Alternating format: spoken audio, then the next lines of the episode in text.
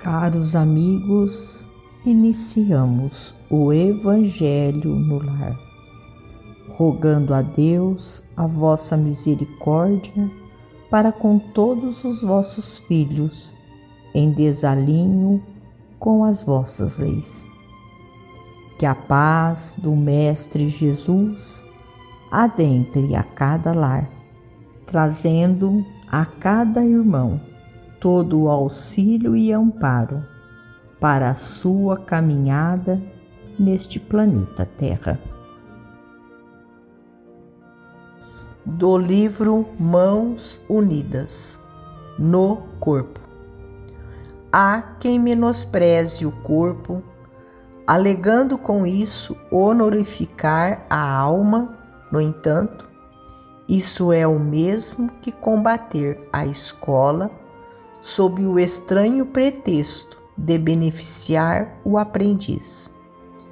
Leve observação, porém, nos fará lembrar a importância da vida física. Disse muitas vezes que o corpo é adversário do espírito, contudo, é no corpo que dispomos daquele bendito anestésico do esquecimento temporário com que a cirurgia da vida nos hospitais do tempo nos suprime as chagas morais instaladas por nós mesmos no campo íntimo.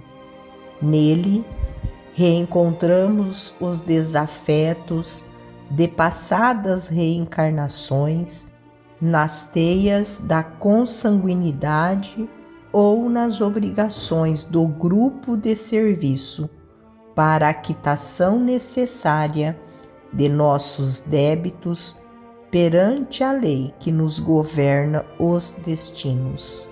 Com ele, entesouramos a pouco e pouco os valores da evolução e da cultura auxiliados por ele, perdemos os derradeiros resquícios de herança animal que carregamos por força da longa vivência nos reinos inferiores da criação, a fim de que nos elevemos aos topes da inteligência. Integrados nele, é que somos pacientemente burilados pelos instrumentos da natureza ante a glória espiritual que a todos nos aguarda no infinito, na condição de filhos de Deus.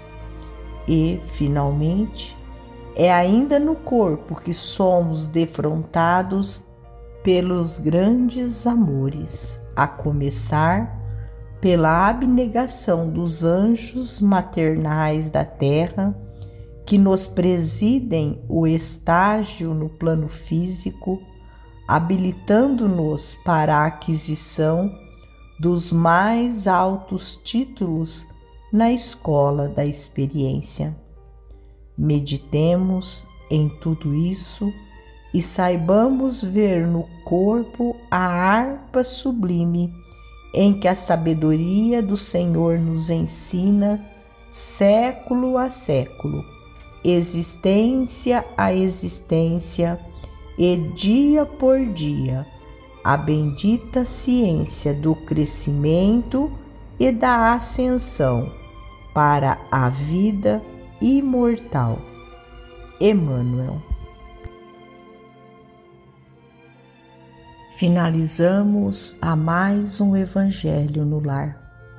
Agradecidos a Deus, nosso Pai, a Jesus, médico de homens e de almas, a Maria de Nazaré, nossa mãe amorada, e aos nossos amigos trabalhadores da vitória do bem, pelo amparo e pelo auxílio.